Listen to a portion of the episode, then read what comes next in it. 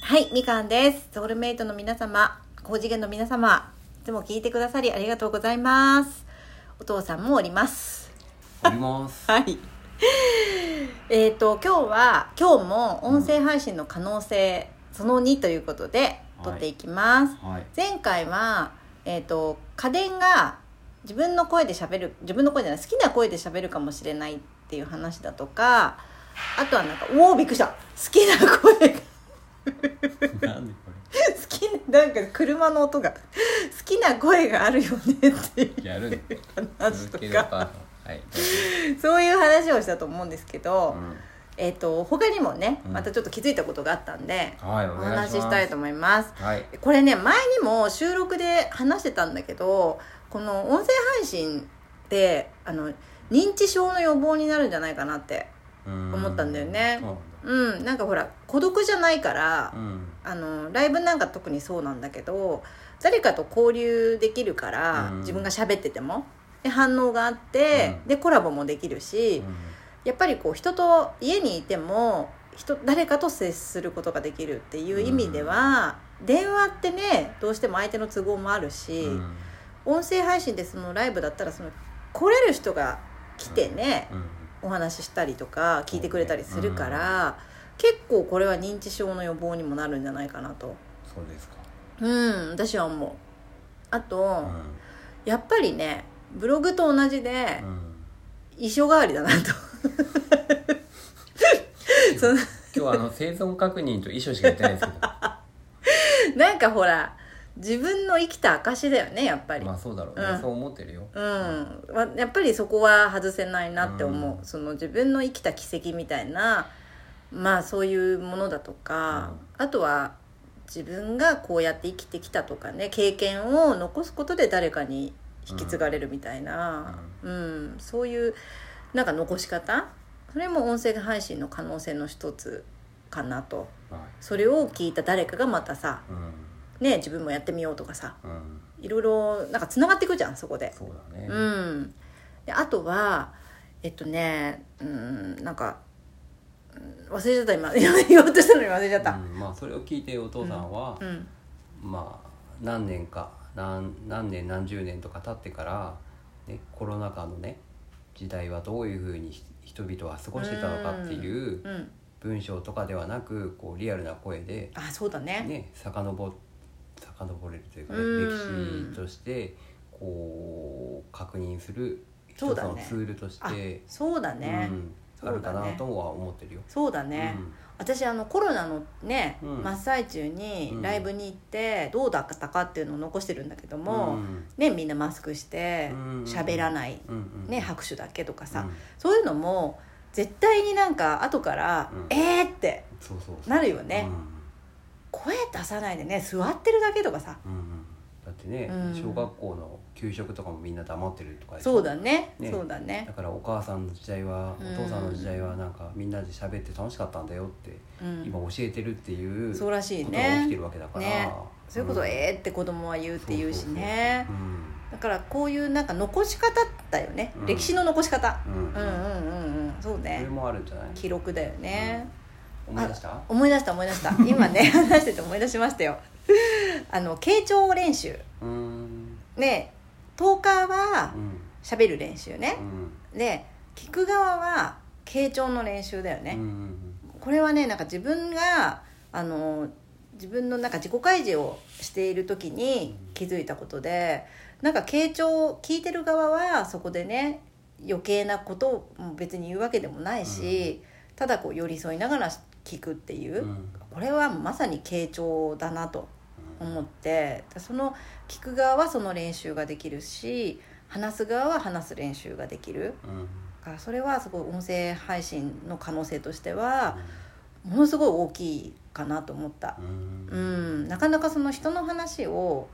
聞くっていう方が難しいからねうんうんまあそう喋、るより、ううんんだからねなんだろうその聞いてもらえる喜びもあるうし、んで聞く喜びもあるんだよね実は、うんそうかうん、聞いて自分と同じだとかさうんねあとはなんかどっかでも言ったけどあのその人のライブ配信だったら、うんその人のライブ配信に行って「ああ誰々さん」って言ってもらえるなんか認知うんしてもらえてるっていう喜びだとか、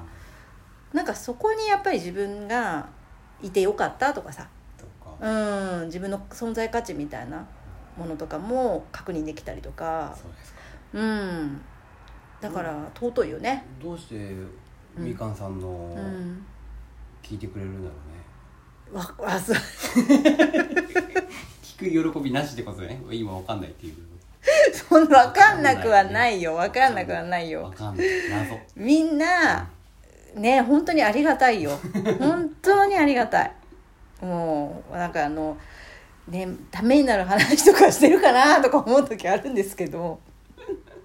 自分がね話したいこと喋ってるだけなんだけどねうんでもみんなが喜んでくれるんだったらいいよねお母さんのこの楽しそうなところが伝わってるっていうこ とでそうだね尊いね、はいありがとうございます皆様まあじゃあそんなわけで、はいパート2まとめですがあはいはい、まあいろんな可能性はやっぱりあるよね。うんうんうまだんまだ、まだまだある気がする。うん、なんか会長が、うんそのラジオトークの可能性って言ってたのかなやっぱりそう、うん似たようなね話をしてたんですよ。うーんでその孤独な人先に撮ってたよね先と撮ってたね。 ででなんかあの孤独な人うんが、まあ、救済されるというか一人にならないで済むっていうような。うんうんだから、まあ、認知症とかのね予防にもイコールになるんだけど、うん結局一人ってねどうしても喋らなくなるし、で悶々と考えちゃうしねう、うんんだけどこういう場があればねやっぱり一人じゃないって思えたりとかあとやっぱねどこれもどっかで言ったのかな自助グループとかの集まり例え自ば助グループって何ですか自助グループってねいろんな集まりがあるんだけど例えばアルコール依存で困っているとか自分を助けるってことねそうそうそうじ自分たちで助ける自分たちそう自分をっていうよりも自分たちで専門家の力とかじゃなくっあグループてだかそう自分たちで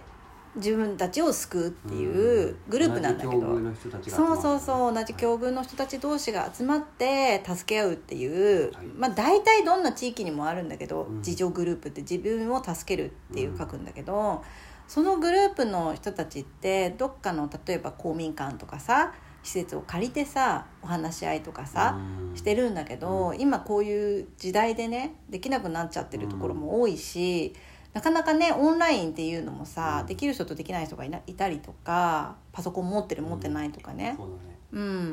だけどまあ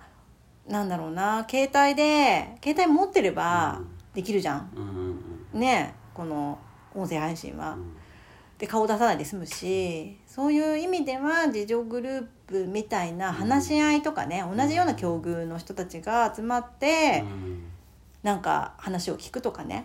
うん、うんなんかもっと安全なうん場所にもできそうだなと思うそっかこの音声配信が。なんかねコミュニティみたいなのをね、ラジオトーク内に作れたらそうだねそれいいかも